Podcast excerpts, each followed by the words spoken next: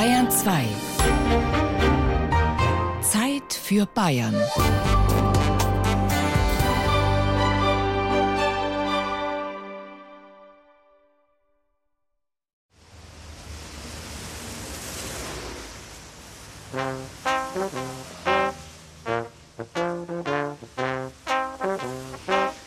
Es soll hier eine Burg geben. Geretsried. Die Stadt ist erst nach dem Zweiten Weltkrieg auf Industrieruinen und Bunkern gebaut worden. Von wegen Burg denkt man sich. Aber Geretsried hat einen doppelten Boden, hält Überraschungen bereit. Oder hätte irgendjemand geahnt, dass im Industriegebiet, hinter dem Einkaufscenter und unter einer Tanzschule die Treppe liegt, die zum Uhuversum führt. Zum Schlaraffenreich. Gugelmann und Eulenwappen. Geheimbünde in Bayern. In der Reihe Zeit für Bayern hören Sie eine Sendung von Matthias Morgenroth und Andreas Estner. Ein schweres Schloss sichert den Eingang zur Burg der Schlaraffen. Und wer die Schwelle überschreitet, ist nicht mehr von dieser Welt. Der geht nicht mehr, sondern reitet ein. Ist nicht mehr, sondern atzt. Ist kein deutscher Staatsbürger mehr, sondern ein Sasse eines Reichs im Uhuversum. Hineinkatapultiert ins Jahr 152, gezählt ab Gründung des Uhuversums, Anno Uhui. Der Uhu ist das Wappentier der Schlaraffen. Verbeug dich. Vor dem Uhu muss man sich verbeugen. Das ist der Ritter Vogelfau. Vogel, Vogelfau. Das ist der Ritter Charivari, der kommt also nicht Lulu. aus unserem Reich, er Hinter der Tür, in der Schlaraffenburg, sitzen an einer langen Tafel einige Herren, die uns aber als Ritter vorgestellt werden. Wenigstens Bier und Wein, die die Sassen vor sich haben, sehen ganz normal aus. Das ist kein Bier, sondern Quell und kein Wein, sondern Lethe. Das ist weltweit so. In jedem Schlaraffenreich. Reich mit Y, wohlgemerkt. Wir befinden uns im Reich im Isar-Winkel. Geretsried existiert nicht im Uhuversum, zu unpoetisch. Hinter der Theke steht einer und schenkt Quell und Lethe aus. Zwingslabung. Wenn Theke im Uhuversum überhaupt Theke heißt. Das ist der Junker Detlef. Der braucht noch ein bisschen Erziehung, bis es soweit ist. Die brauchen noch lang, ich habe das festgestellt, ich habe das festgestellt, die brauchen noch lang, bis ich Ritter war. Man muss eine gewisse Reife erreicht haben, um Ritter zu werden. Es sind nicht alle gleich hier. Es gibt Pilger, Jahren, Knappen, Junker, Ritter. Wir pflegen zu sagen, sucht euch den schönsten Platz in der Burg. Heißt auf gut Deutsch, wir dürfen uns setzen. Der Ritter Sintetix setzt sich zu uns. Er ist zurzeit der amtierende Hofnarr. Es gibt gewisse äh, sogenannte Wahlwürden. Die Oberschlaraffen äh, und ein paar andere werden durch die Versammlung versammelten Schlaraffen in der äh, sogenannten Schlarafiade gewählt. Und andere werden bestimmt, und da gehört der Hofnarr auch dazu. Das heißt also, der Ritter Synthetix ist jetzt äh, für dieses Jahr der Hofnarr. Wir, die Gäste, sind allenfalls Pilger und dürfen schweigen und staunen. Nur der Hofnarr darf immer reden, wenn es ihm passt. Der hat ja auch einen Stab mit Fahrradklingel dran, um sich ins Gespräch zu klingeln. Später, wenn die Sippung läuft, nachdem das Tamtam gerührt wurde. Jetzt schauen wir uns erstmal am Tisch um, wenn der Tisch den Tisch heißt. Ich war zuerst der knappe 44, dann bin ich Junker Teddy geworden, weil wir schon einen Junker Detlef haben. Mein Vorname ist auch Detlef, also musste man sich unterscheiden. Mein Spitzname ist Teddy. Ja, Teddy Teddybärchen. Und daraus ist der Ritter Ursulus, das Bärchen, geworden. Ich heiße Vogelfau. Ich bin viele Jahre lang von einem Schlaraffen intensiv bearbeitet worden und ich habe mich immer gewehrt, wie das üblich ist. Ich habe keine Zeit. Ich habe keine Zeit, das geht nicht. Und eines Tages kam er zu mir und sagte, hören Sie mal, heute gehen wir zu den Schlaraffen. Sie sehen mich sonst nie wieder. Und das wollte ich ihm nicht antun, da bin ich mitgegangen. Und von dem Tage an, das war vor 35 Jahren, bin ich Schlaraffen geworden. Ich habe einen Freund in der Schweiz und mit dem habe ich auch geschäftlich zusammengearbeitet. Und der hat dann irgendwann einmal anlässlich eines Segeltörns gemerkt, dass ich also so ganz gut aufgelegt bin, spaßig und was vortragen kann. Und dann hat er gesagt, ja, du bist auch nicht ganz normal. Ich hätte da was für dich. Ja, und so hat er sich dann erkundigt, äh, weil er ja eigentlich in Zürich ist, wo es hier vor Ort auch ein Schlaraffenreich gibt. Und dann hat er mich hier eingeführt, ist also extra mal hier zu Besuch gekommen zu uns und hat mich einfach mitgenommen. Ja, und dann war ich plötzlich mittendrin, unter anderen Gleichgesinnten. Plötzlich hat das Plaudern ein Ende. Das Reich erhebe sich, es reitet einen der hohe Thron des Reiches im Isarwinkel. Alle Sassen erheben sich und auf einem riesigen Holzpferd wird seine Herrlichkeit Oberschlaraffe Ritter Vogelpfau, der eben noch völlig normal neben uns am Tisch gesessen ist, hereingerollt. Was man wahrscheinlich im Uhuversum so nicht sagen darf, hereingerollt. Seine Herrlichkeit blickt von seinem hohen Holztier herab, weise und würdig in die Runde, während alle Lulu rufen. Lulu. Lulu. Dann wird seine Herrlichkeit Vogelpfau vom Truchsess mit Insignien ausgestattet. Fehlt noch das Zepter. Ah. ah. Jetzt seid ihr schön. Herrlichkeit, rasch auf dem Thron. Das Reich will euch besehen. Lulu. Wir danken euch, Truchsess. Oh. Schlaraffen hört. Wir, der Vogelbau mit dem Stehkragen, eröffnen die 1164. Sippung unseres allzeit fröhlichen Reiches des blau-gelben Juwels im Isertal. Ritter Marschall, den wir noch nicht haben, rühret das Tamtam. -Tam. Da greifen wir gleich zu einer Hilfskonstruktion, die bekannt ist. Der Junker Detlef wird als Schreiberknecht dem Marschall zugeordnet. Klappe hoch. Also macht der Junker aus Personalmangel heute bei der 1164. Sippung, wie von seiner Herrlichkeit bestimmt, auch noch den Rittermarschall und rührt das Tamtam. -Tam. Heißt, er schlägt den Gong, dass es nur so scheppert. Amtshandlung eine Ehe im Reiche. Ehe. Ehe. Wenn wir uns zuprosten, dann heißt das nicht Prost, sondern Ehe. Wir begrüßen uns mit dem Spruch Lulu, verabschieden uns mit Lulu und wenn uns etwas besonders gefallen hat, dann wird das auch als Ausdruck einer besonderen Freude und eines besonderen Lobes mit Lulu bedacht. Nunmehr werde das Reich sesshaft und die erste Frage gilt, natürlich dem Ehrenritter Orthofex, er möge doch bitte die Tasten betätigen.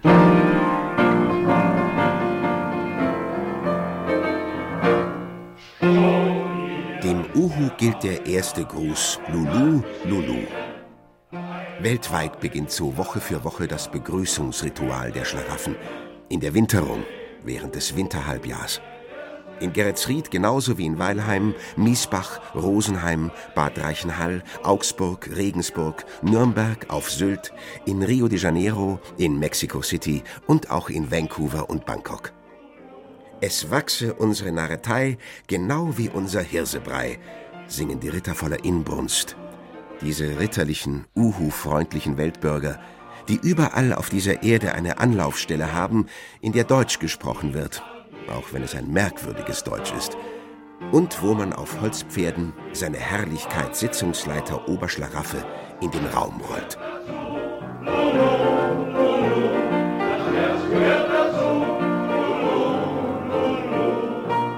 Als die Schlaraffen am 10. Oktober 1859 in Prag gegründet wurden, war die Welt, die reale, noch eine andere und voll von Königen, Herzögen, Adeligen und Bauern, altehrwürdigen Zeremonien und Titeln.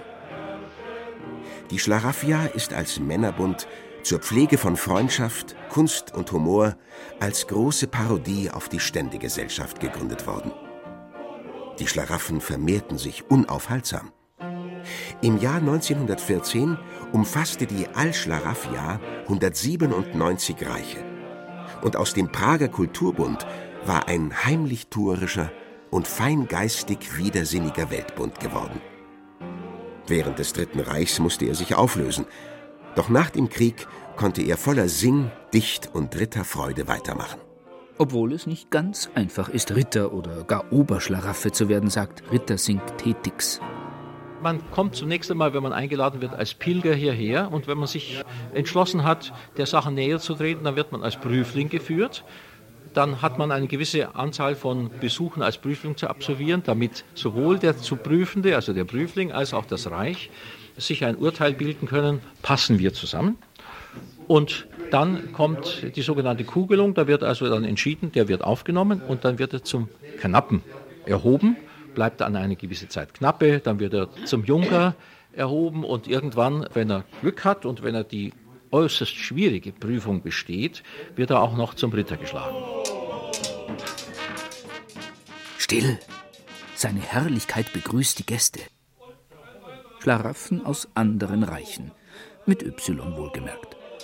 Manche machen sich das Schlaraffenleben zum Sport und reiten Abend für Abend bei einer anderen Sippung in anderen Reichen ein. Aber warum soll man denn überhaupt einreiten in Reiche, die Hala Bavarica oder Ingoldia heißen? Frag doch die Sassen. Hier kann man abspannen, hier kann man den Alltag von sich wegschieben. Hier ist man in einer anderen Welt, hier hat man ein paar Stunden wirklich völliges Loslösen von allen anderen Dingen, die einen so die ganze Woche über beschäftigen. Was auch ganz wichtig ist, ähm, ich bin ja viel unterwegs, ja, egal wo Sie sind, wo ein Reich existiert. Ich gehe da rein, ich weiß, oder kenne die Abläufe und ich werde sofort als Freund aufgenommen. Da gibt es keine Berührungsängste. Es ist wurscht, ob ich jetzt in Aschaffenburg in das Reich reingehe, da war ich vorher noch nie drin, oder in Erlangen oder sonst irgendwo, oder ich gehe nach Kiel, Bremerhaven oder sonst wohin. Man freut sich drüber, wenn ich als, in Anführungszeichen, wie es bei uns heißt, Einreitender komme, als Fremder, bin aber kein Fremder, ich bin sofort Freund. Sagt der Ritter dort vorne auch gerade. Wie sieht es mit den Austrittsberichten aus? Ritter Obotritt? Schlafen hört. Äh, ich musste die beiden letzten Sippungen des Reiches ja leider versäumen, hatte mich natürlich entschuldigt, weil ich an einer schönen schlaraffischen Nordlandreise teilgenommen habe. Es wurden fünf Reiche besucht, nämlich Oldenburg, die Oldenburgia, die Bremer, Harmonia, also Hamburg, Castello Butientum, also Nordenham und zuletzt das Reich Waterkant, also Bremerhaven. Die Anreise wurde per Bundesbahn nur Frauen haben sie nicht, die Schlaraffen. Geheimbünde oder diskrete Gesellschaften, wie man sie besser nennt, haben wie sonstige Bünde traditionell keine Frauen dabei. Deren Parodien auch nicht, sagt Werner S. Wer? Singtitix. Ach, der hat auch noch ein anderes Leben. Draußen in Geretsried? Ja, da lässt er auch seine Frau die Gefahr, dass äh, gewisse Beziehungen dann doch über das normale Freundschaftliche hinausgehen würden.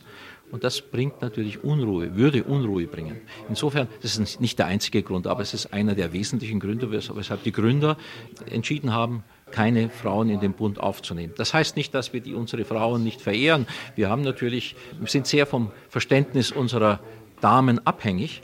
Wir treffen uns ja jährlich mindestens einmal mit den Burgfrauen zusammen, damit sie immer aufgeschlossen sind für den Umstand, dass wir im Winter einen Abend in der Woche bei unseren Schlaraffen sind. Und so nimmt die Sippung ihren Lauf. Wer etwas zu berichten weiß, berichtet. Wer etwas zu dichten weiß, der dichtet.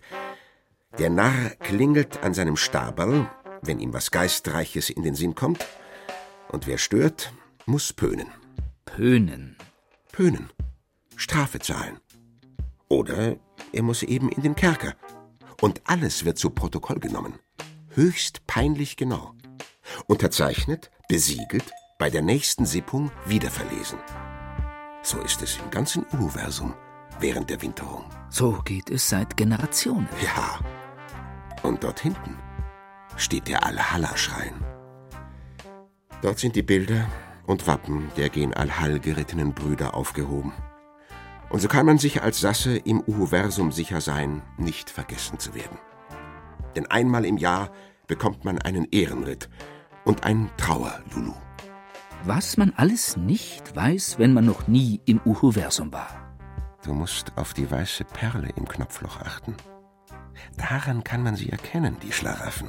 Oben, draußen, in der unritterlichen Welt wenn sie ihre Burg verlassen, die Schlaraffen. Lulu. Warum? Sag zum Abschied leise Lulu. Lulu, ja. Lulu.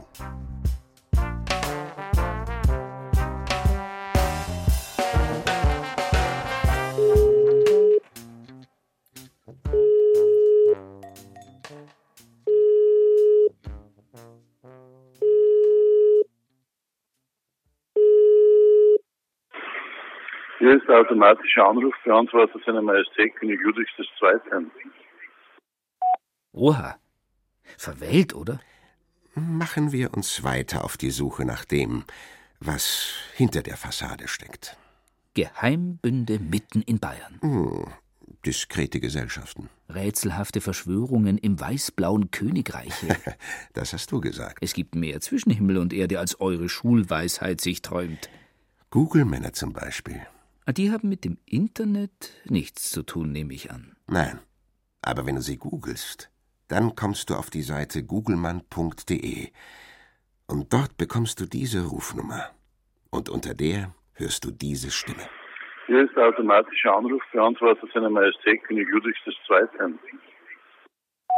Unheimlich. 31. Dezember 1998.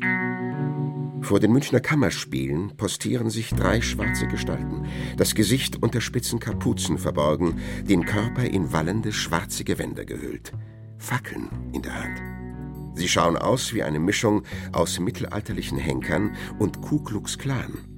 Blasphemie steht auf ihren großen Schilden. Eine Demonstration gegen die Ringsquandel-Premiere Ludwig II. die ganze Wahrheit. Google heißt Kapuze. Ja, 19. Juni 2002. Die Google-Männer erscheinen in einem kleinen Boot vor Schloss Nymphenburg in München. Eine schweigende Mahnwache für ihren König Ludwig II. Mitgebracht haben sie die Frage, warum darf der Sarkophag nicht mit wissenschaftlichen Mitteln untersucht werden? Die Google-Männer so schreiben die Google-Männer, gelten seit der Pestzeit als Symbole des Todes und der Ermahnung der Lebenden. Abordnungen der Google-Männer schritten bei den Beisetzungsfeierlichkeiten für die bayerischen Monarchen stets dem Sarg voraus, angetan mit schwarzen Mönchskutten, Haupt und Antlitz bedeckt von einer schwarzen Google.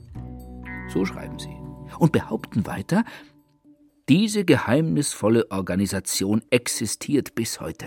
Die Google-Männer sind überall dort als Mahner und Warner zugegen, wo das Andenken unseres geliebten Königs nicht die gebührende Achtung findet. Sie sind anonym, vermummt, ein königstreues Netzwerk. Niemand weiß genau, wer alles zu ihnen gehört. Bestenfalls der Herr Nautonier weiß Bescheid, der Steuermann. Genaueres weiß man nicht. Sie sind eben verborgen und tauchen nur plötzlich auf. Die Google-Männer seiner Majestät Ludwig II. Wir treffen sie bei helllichtem Tag in einem profanen Hinterzimmer eines ebenso profanen bayerischen Brauhauses. Unvermummt. Aber namenlos. So sitzen sie da. Man kennt sie hier. Man wird wortlos zu ihnen geführt. Ohne Google sehen sie nicht furchteinflößend aus. Sie kommen eher ein wenig nach ihrem Vorbild König Ludwig II eigenartig. Kugelmänner können sich nicht bewerben, sondern Kugelmänner werden im wahrsten Sinne des Wortes berufen. Das heißt, das sieht dann im Praktischen so aus, dass ein Kugelmann jemand vorschlägt und der kommt dann in die Gemeinschaft und es wird dann darüber abgestimmt, ob er als Novize aufgenommen wird. Wann es war, empfinde ich als Geheimnis. Ich kann nur vermuten, ich habe öfters mal äh, König Ludwig dargestellt auf verschiedenen Laienbühnen dass man da auf mich aufmerksam geworden ist und es wurde mir dann mal im Gedränge in der U-Bahn ein Zettel zugesteckt. Ich sollte mich melden und ich habe das dann gemacht und das war praktisch die sozusagen die Angelschnur, an der ich dann zu den Kugelmännern gekommen bin. Das ist ja nicht nur eine, eine Bruderschaft, das ist absolut ein Freundesbund, weil wir eben gute alte Werte pflegen. Bei uns gilt ein Freund noch als Freund, bei uns gilt also Treue schöne Werte, die wir heute allgemein vermissen. Und wir schauen, dass wir möglichst diese Werte nach außen bringen, aber in unserer Bruderschaft pflegen wir sie natürlich intensiv. So geheim die Organisation sein will, ihr Anliegen ist ziemlich öffentlich. Sie wollen beweisen, dass König Ludwig II. vom preußischen Geheimdienst hinterrücks ermordet wurde und dass das Haus Wittelsbach seither diese Tatsache zu vertuschen sucht. Als ich dann bei den Google-Männern aufgenommen wurde, war es faszinierend, eben jetzt gemeinsam zu trachten, diese Geschichtslüge aufzudecken. Aber wir sind es einfach schuldig. Die Tatsache ist schuldig, dass er kein Mörder war und kein Selbstmörder war. Jetzt nicht über König Ludwigs Ende spekulieren, dann sind wir übermorgen noch nicht fertig. Nein, nein, nein, nein. Aber wusstest du schon, dass der Sarkophag des Königs in der Münchner Michaelskirche unten eine Schweißnaht hat? Dass man vielleicht den Leichnam längst entfernt hat, um niemals nachweisen zu können, dass er erschossen wurde? Dieses Gerücht gibt seit den 1930er Jahren. Die Google-Männer haben einen kleinen Fotowagen gebaut und heimliche Aufnahmen des königlichen Sarkophags von unten gemacht. Wir hatten einen kleinen Wagen, da war eine Kamera drauf mit einem Superweitwinkel, 20 mm, mit zwei Blitzgeräten. Es ist ja relativ duster in der Gruft unter dem Sarg. Der hatte ganz kleine Räder und wir sind in den natürlich ohne Google da runtergegangen, sondern inkognito.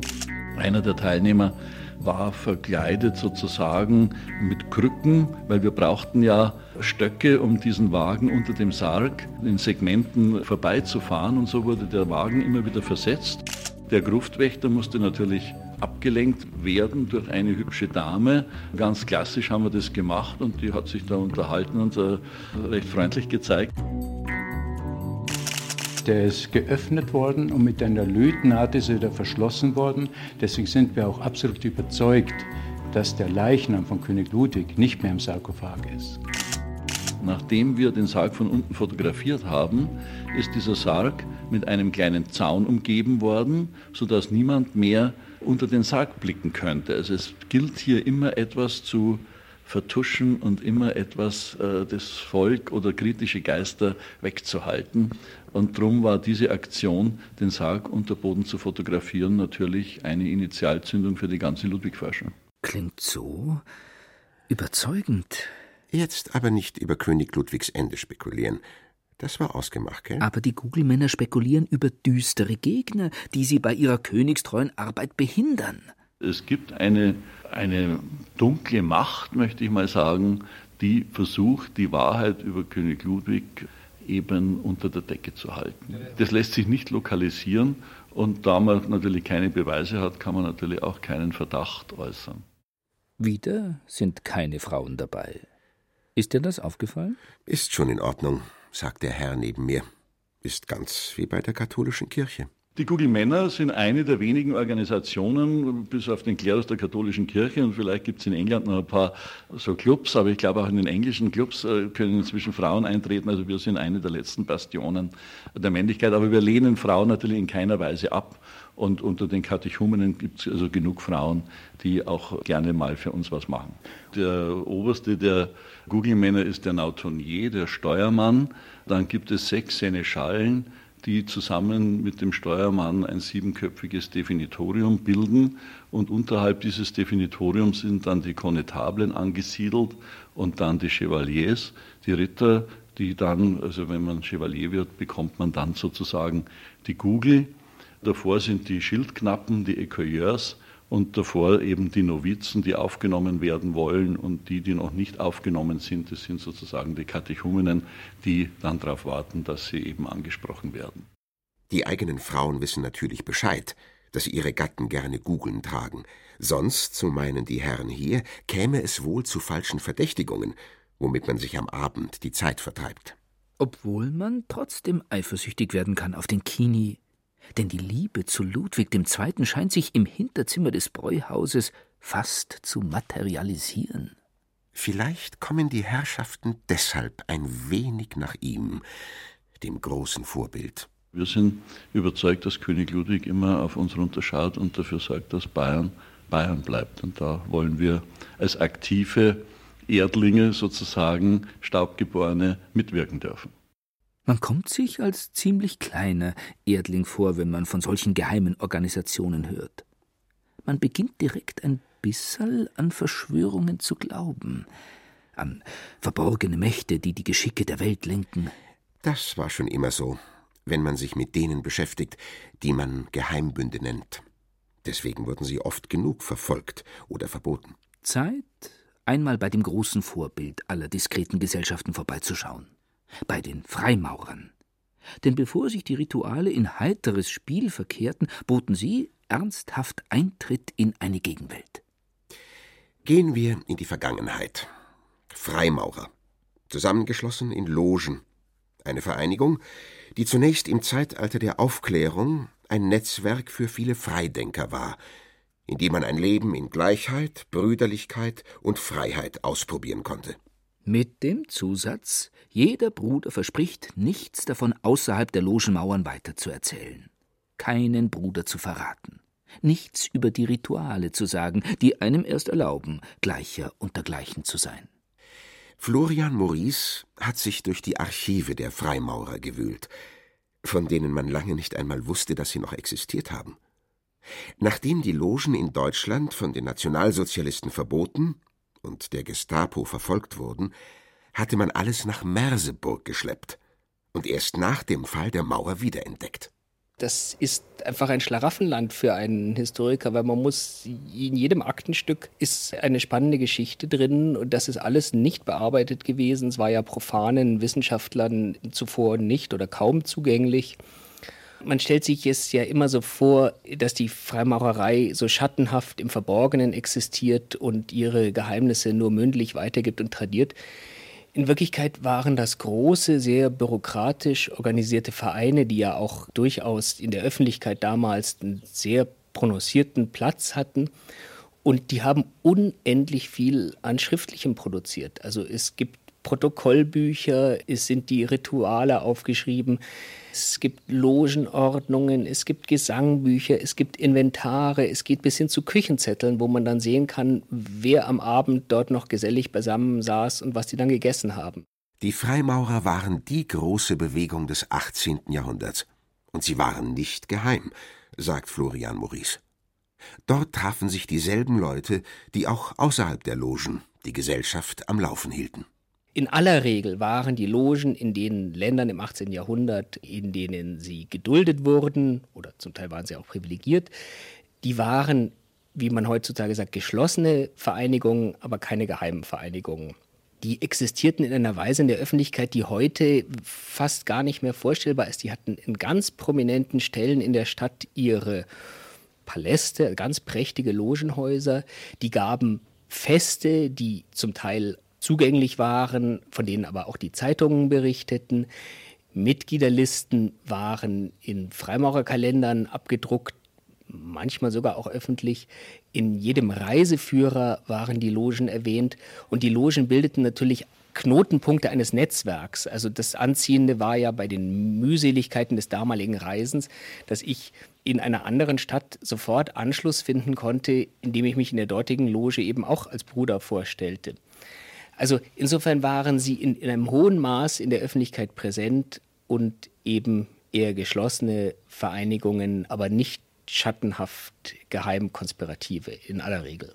Ich glaube, dass das, was wir heute haben, mit all den Möglichkeiten und all den Zwängen, auch sein Leben selbst zu gestalten, sich selbst zu verwirklichen, dass das in gewisser Weise im 18. Jahrhundert begonnen hat, in bestimmten Freiräumen und einer davon war eben die Loge.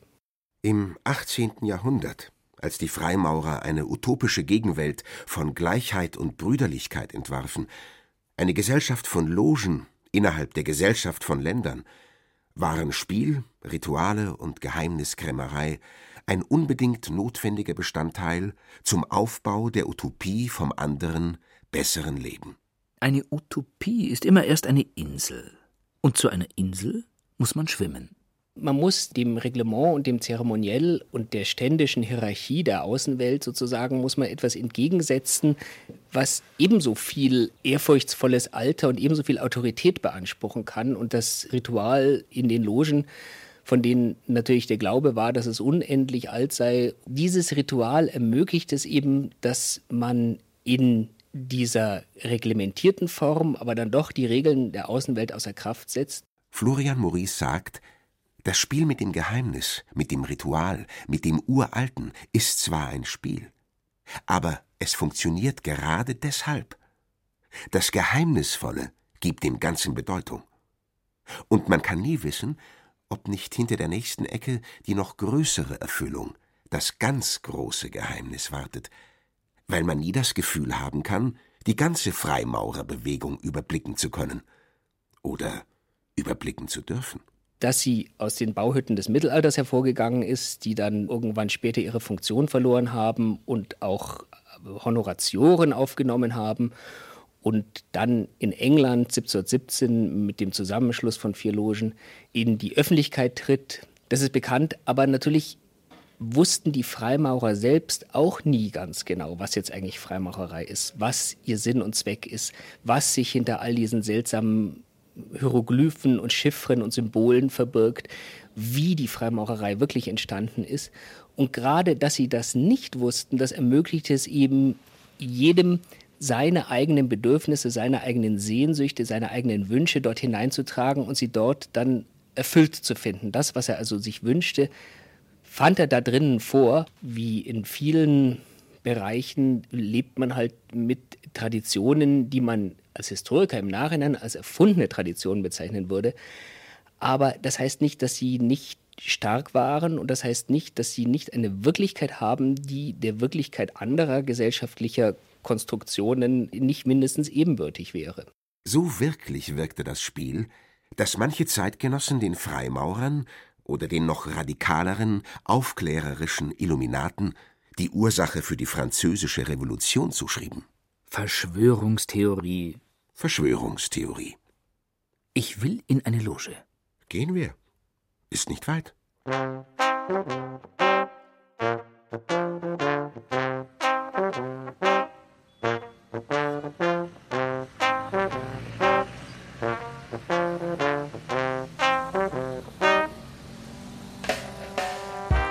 Ziemlich unauffälliger Münchner Hinterhof. Haus der Bruderhilfe steht auf dem Klingelschild.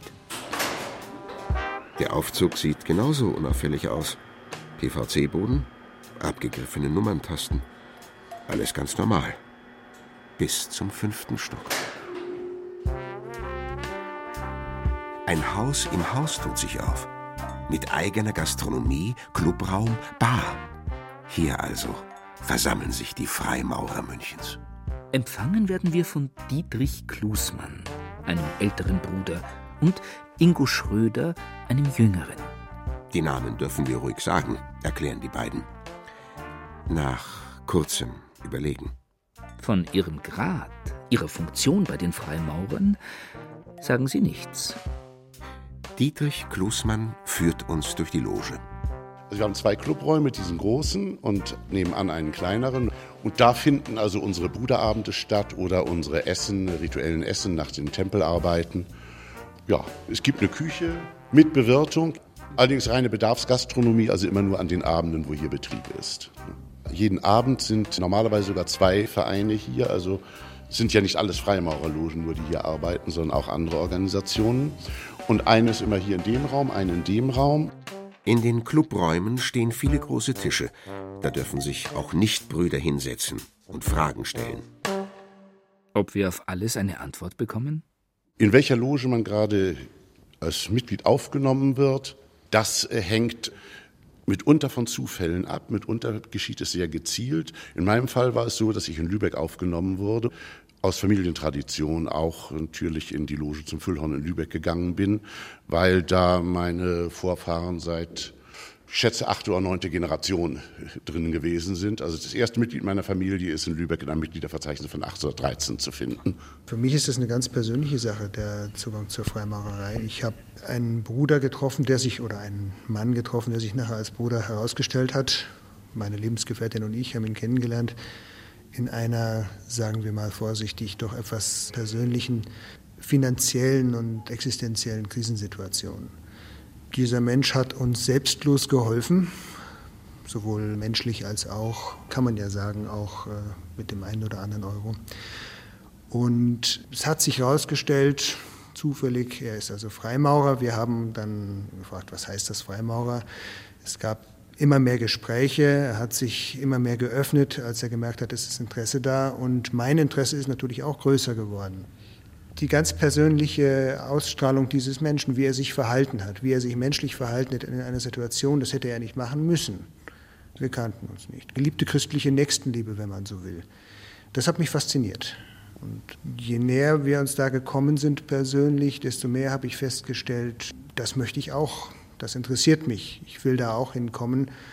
und habe mir gedacht, kann man das vielleicht über die Freimaurerei erreichen? Und habe mich da immer mehr dann auch eingelesen, bis ich zu dem Schluss gekommen bin, das ist eine Sache für mich.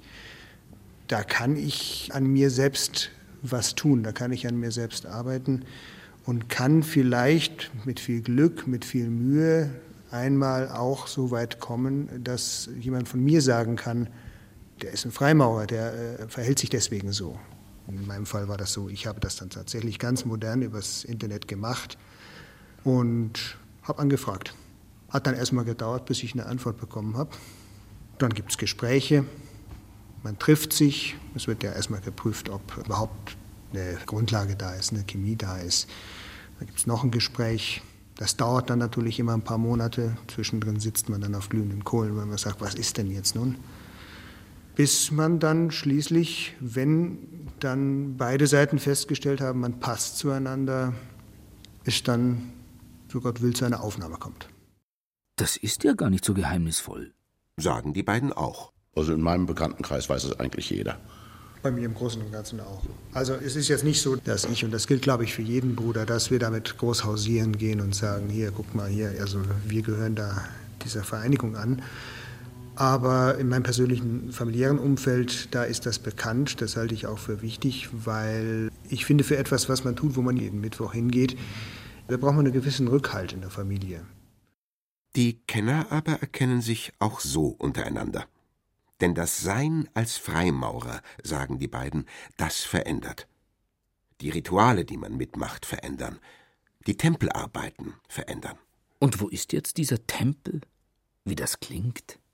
Der Raum für die rituellen Arbeiten oben im sechsten Stock wird immer im Wechsel genutzt. Also wir sind alle 14 Tage dran. Ob man den sehen darf?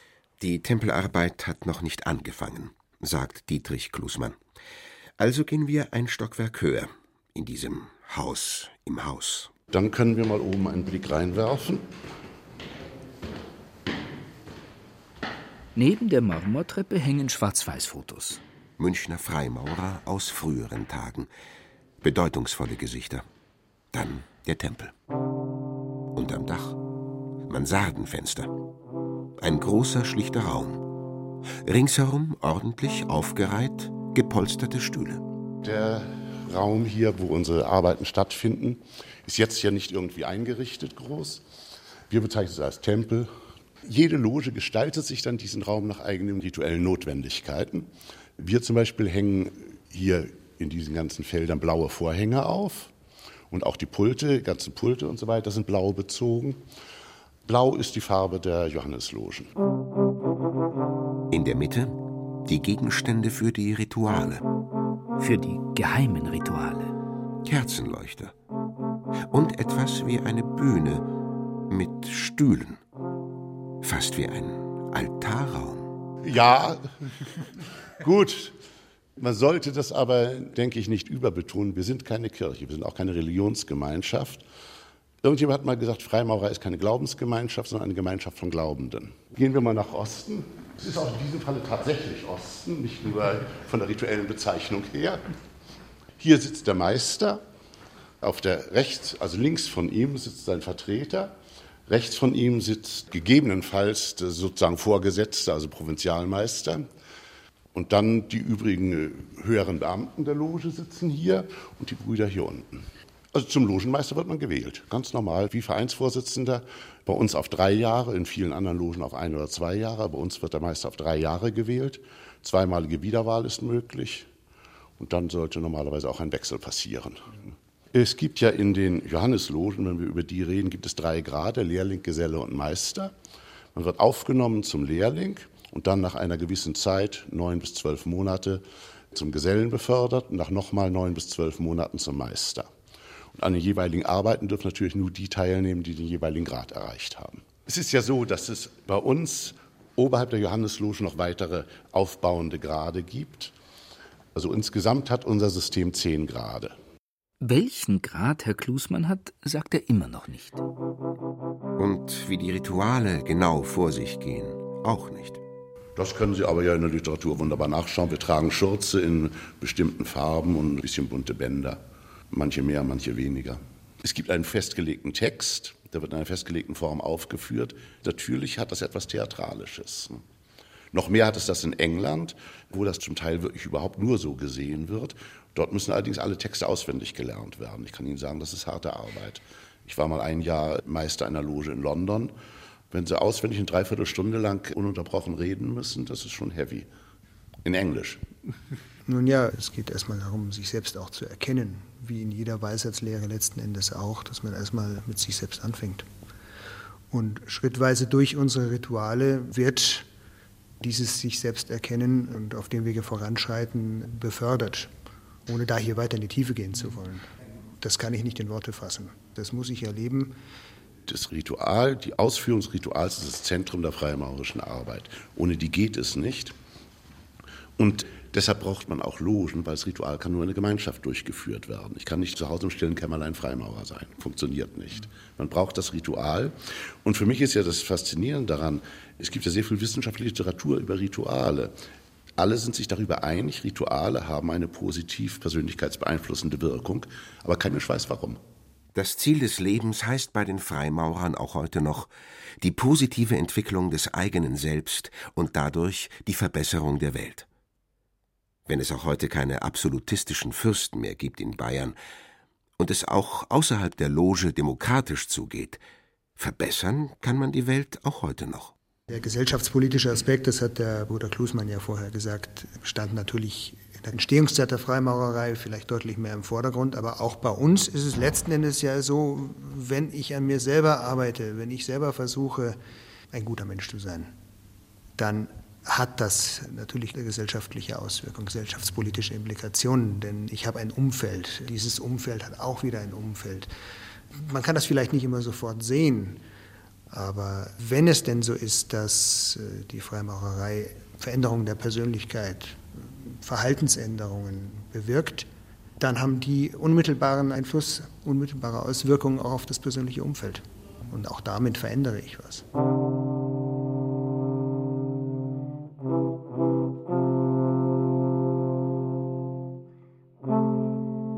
Schlaraffen, Gugelmänner, Freimaurer.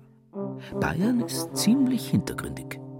In Pappenheim in Mittelfranken spielt sich einmal im Jahr ein solcher Männerbund, aber ganz schön in den Vordergrund. Dort treffen sich die Niederländer zur großen Weltumpsegelung. Mit einem B nach dem Um, wohlgemerkt. Niederländer? Spezielle Niederländer.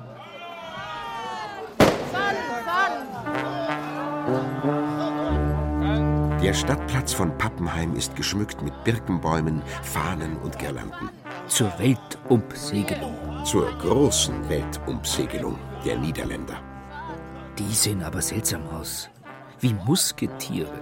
Mit langen Federn auf den Hüten, mit Lanzen und Hellebarden. Durch die Gasse kommt ein ganzer Zug.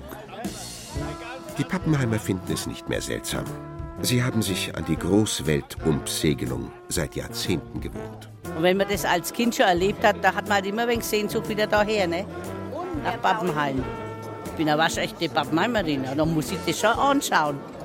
Pappenheim, Verzeihung, Papp in Heim, ist so etwas wie die Heimat der Niederländer.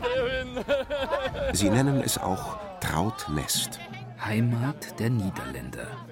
Männer, die gar keine Niederländer sind. Sogar die Gräfin von Pappenheim gehört zur großen Weltumpsegelung dazu. Sie ist eine echte Gräfin. Sie steht vor dem Schloss und verteilt Rosen an die vorbeiziehenden Niederländer. Und auch der Burgherr von Pappenheim ist da. Albrecht Graf von und zu Egloffstein. Er ist selbst ein Niederländer aus absonder Ursach, Ehrenbürger sozusagen. Diese Gesellschaften haben sich im 19. Jahrhundert gegründet, um geistig interessierten Menschen über ihr tägliches Leben hinaus eben die Möglichkeit zu geben, sich im Wesentlichen ja musisch in der Freizeit zu betätigen oder ihre musischen Anlagen zu pflegen und eben nicht einzeln zu pflegen, sondern in einer Gemeinschaft. Und das Entscheidende ist, dass man ja Freude daran hat. Und wir äh, machen heute den Fehler, dass wir den Amateur als abwertendes Wort gebrauchen. Es heißt aber aus dem Französischen übersetzt eigentlich der Liebhaber. Der Liebhaber von Musik und Poeterei Graf von und zu Eglofstein-Pappenheim hat wie jeder Niederländer auch einen Künstlernamen. Ja, von Egenborg. Alle Niederländer bekommen bei ihrer offiziellen Aufnahme in den Bund, bei der Teuf ins Niederland eben, da bekommen sie einen anderen Namen, den richtigen, den Niederländernamen. Jeder Niederländer ist von Geburt an Niederländer. Er weiß es nur noch nicht. Erst mit der Teuf. Mein Vater war Niederländer, der hieß Van Memling. Ich bin als Nächster ins Niederland eingetreten. Ich wurde dann der Jung van Memling. Ich habe einen Bruder ins Niederland gebracht, der dann der Van Memling de Jongst heißt. Und nachdem es mir nochmal gelang, einen Bruder in die Gesellschaft Niederland zu bringen, wurde für ihn der Name Van Memling der Allerjongst auserkoren. Sollte jetzt mein Söhlin getauft werden, dann wird er das Nestheg van Memling heißen. Da gibt es zum Beispiel einen Münchner Polizeipräsidenten, gab's, das war der Van Feuchtegorgel. Können Sie sich vorstellen, warum der so hieß, ja? Oder wir haben jetzt einen neuen Minherrn, der heißt, das ist der Van Bloßwater. Der ist also bekannt dafür, wenn der weggeht, der trinkt nur Wasser. Ich zum Beispiel, meine Profession ist Dichten, Reimen. Und ich bin in Bamberg beheimatet, also im Niederland beheimatet. Und die Bamberger haben zu mir gesagt, der macht schöner Versler. Ja? Und da habe ich mir den Namen gegeben, Schöferslin. Ich heiße also Van Schöferslin. Van Schöferslin heißt im echten Leben Dieter Schäfer und ist Betriebswirt einer großen Tageszeitung. Wenn er sich sein Wemslin überstülpt, ist er ein anderer. Dann geht er auch nicht in ein Lokal, sondern ins Lokalin. Die Schlafen würden Burg sagen. Die Niederländer sagen aber Lokalin. Sie verstehen sich als ein Bund von Schöngeistern und treffen sich jede Woche in sogenannten Sozietäten zu Musik und Poeterei. Poeterei mit Y wohlgemerkt. Sicher auch wieder ein weltweiter Bund wie die Schlaraffen oder die Freimaurer. Nein, ein ausschließlich bayernweiter Bund. Die Pfalz mit inbegriffen, versteht sich. Niederländer gibt's in Amberg und Bamberg, in Ingolstadt und Nürnberg, in Regensburg, Sonthofen, Brandenburg oder in Landau in der Pfalz. In den Niederlanden selbst gibt es dagegen gar keine. Die Minherrs sind Ärzte, Banker, Juristen, Offiziere, Handwerker. Jede Woche bekommen sie eine Hausaufgabe mit ins richtige Leben. Ins Niederlands Ausland. Ein Motto, zu dem sie sich etwas einfallen lassen müssen, egal ob gesungen, gedichtet, gespielt oder gemalt. Der tiefere Sinn, den sehe ich darin einfach, dass ich Zeit habe, außer der normalen Tagesarbeit, mal mich mit einem Hobby zu befassen, dass ich sage, ich bin jetzt auch vielleicht ein bisschen innerlich gezwungen, sowas zu machen. Ich habe mich also sehr gefreut immer, wenn man arbeitet und weiß, ein Abend, da treffen wir uns wieder, da wird über alles Mögliche geredet und diskutiert und man dichtet und malt. Man kann also alles das machen, was man gerne machen möchte. Als Beispiel hier zum Beispiel unser früherer Bürgermeister hier, der geht in Eichstätt zu und seine Sekretärin hat erzählt, Mittwochabend fuhr er immer nach Eichstätt und wenn er Donnerstag früh kam, hat er gesagt, er war wie ausgewechselt. Man hat einfach mal äh, aufgetankt. Das Eintauchen ins poetische Niederland hilft den Minhers, den Alltag im prosaischen Bayernland zu bestehen, sagen sie. Das ist eigentlich etwas ganz Reales, was wir ja alle brauchen. Wir müssen Abstand gewinnen von unseren alltäglichen Problemen, sich sozusagen mal äh, fallen lassen können, ohne dabei sich einer Kritik auszusetzen. Das ist ganz wesentlich. So wie jeder seinen künstlerischen Beitrag bringt, so ist er in Ordnung, so ist er fun, heißt es ganz schlicht und einfach. Reimen oder etwas singen oder was komponieren oder malen oder in irgendeiner anderen Art vielleicht einen netten Beitrag für diese Männerrunden äh, zu leisten. Fahren! Fahren! Fahren! Da marschieren sie, die Fan-Fan-Rufer, unter dem Jubel der Pappenheimer hinauf zur Burg. Es ist wie eine Reise in eine Vergangenheit voller Musketiere. Im lindenbeschatteten Burginnenhof hoch über der historischen Altstadt sind die Gesichter rot gefärbt vom Aufstieg auf den Burgberg. In der warmen Maisonne stehen die Minhers unter alten Bäumen im Burginnenhof und stimmen Liedling an. Und noch heute, so sing ich morgen Totgalala, dann begraben die Leute. Und wenn sie so dastehen mit ihren Wemslin, wenn sie sich so ganz ereifern und hingeben, dann ist verständlich, worum es hier auch ein bisserl geht. Ein paar Stunden Kind sein dürfen.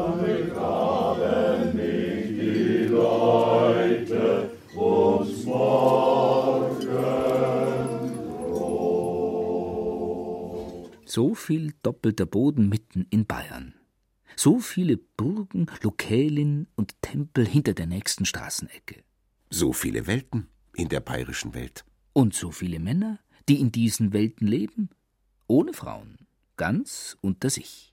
Und warum das alles? Ein Schlaraffel, bitte. Ja, einfach das Spiel, das muss man erleben, das kann man auch schwer. Das ist immer das Problem, wenn man neue Leute interessieren möchte, das zu erklären, weil da muss man einfach jemanden mitnehmen. Das kann man schlecht in Worte fassen.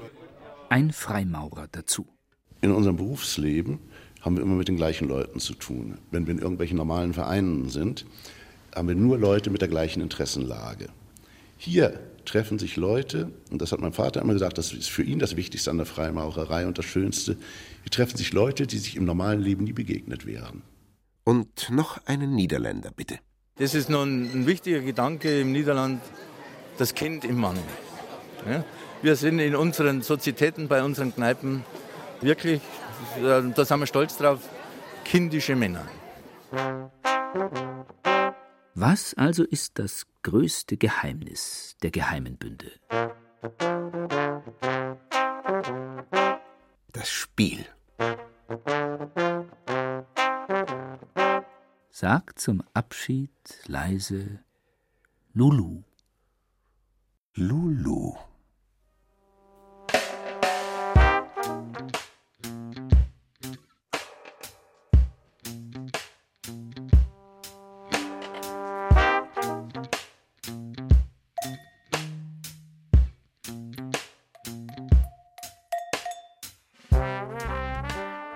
Gugelmann und Eulenwappen. Geheimbünde in Bayern. In der Reihe Zeit für Bayern hörten Sie eine Sendung von Matthias Morgenroth und Andreas Estner. Es sprachen Christoph Jablonka und Peter Weiß. Fun! Ton und Technik Fabian Zweck. Redaktion Gerald Huber. Aber vier dann, gell? Eins, zwei, drei. Fun! Machen wir, machen wir was Leises noch vielleicht? Eins, zwei, drei. Fun! Du äh, laut, ich leise. Eins, zwei, drei. Fun!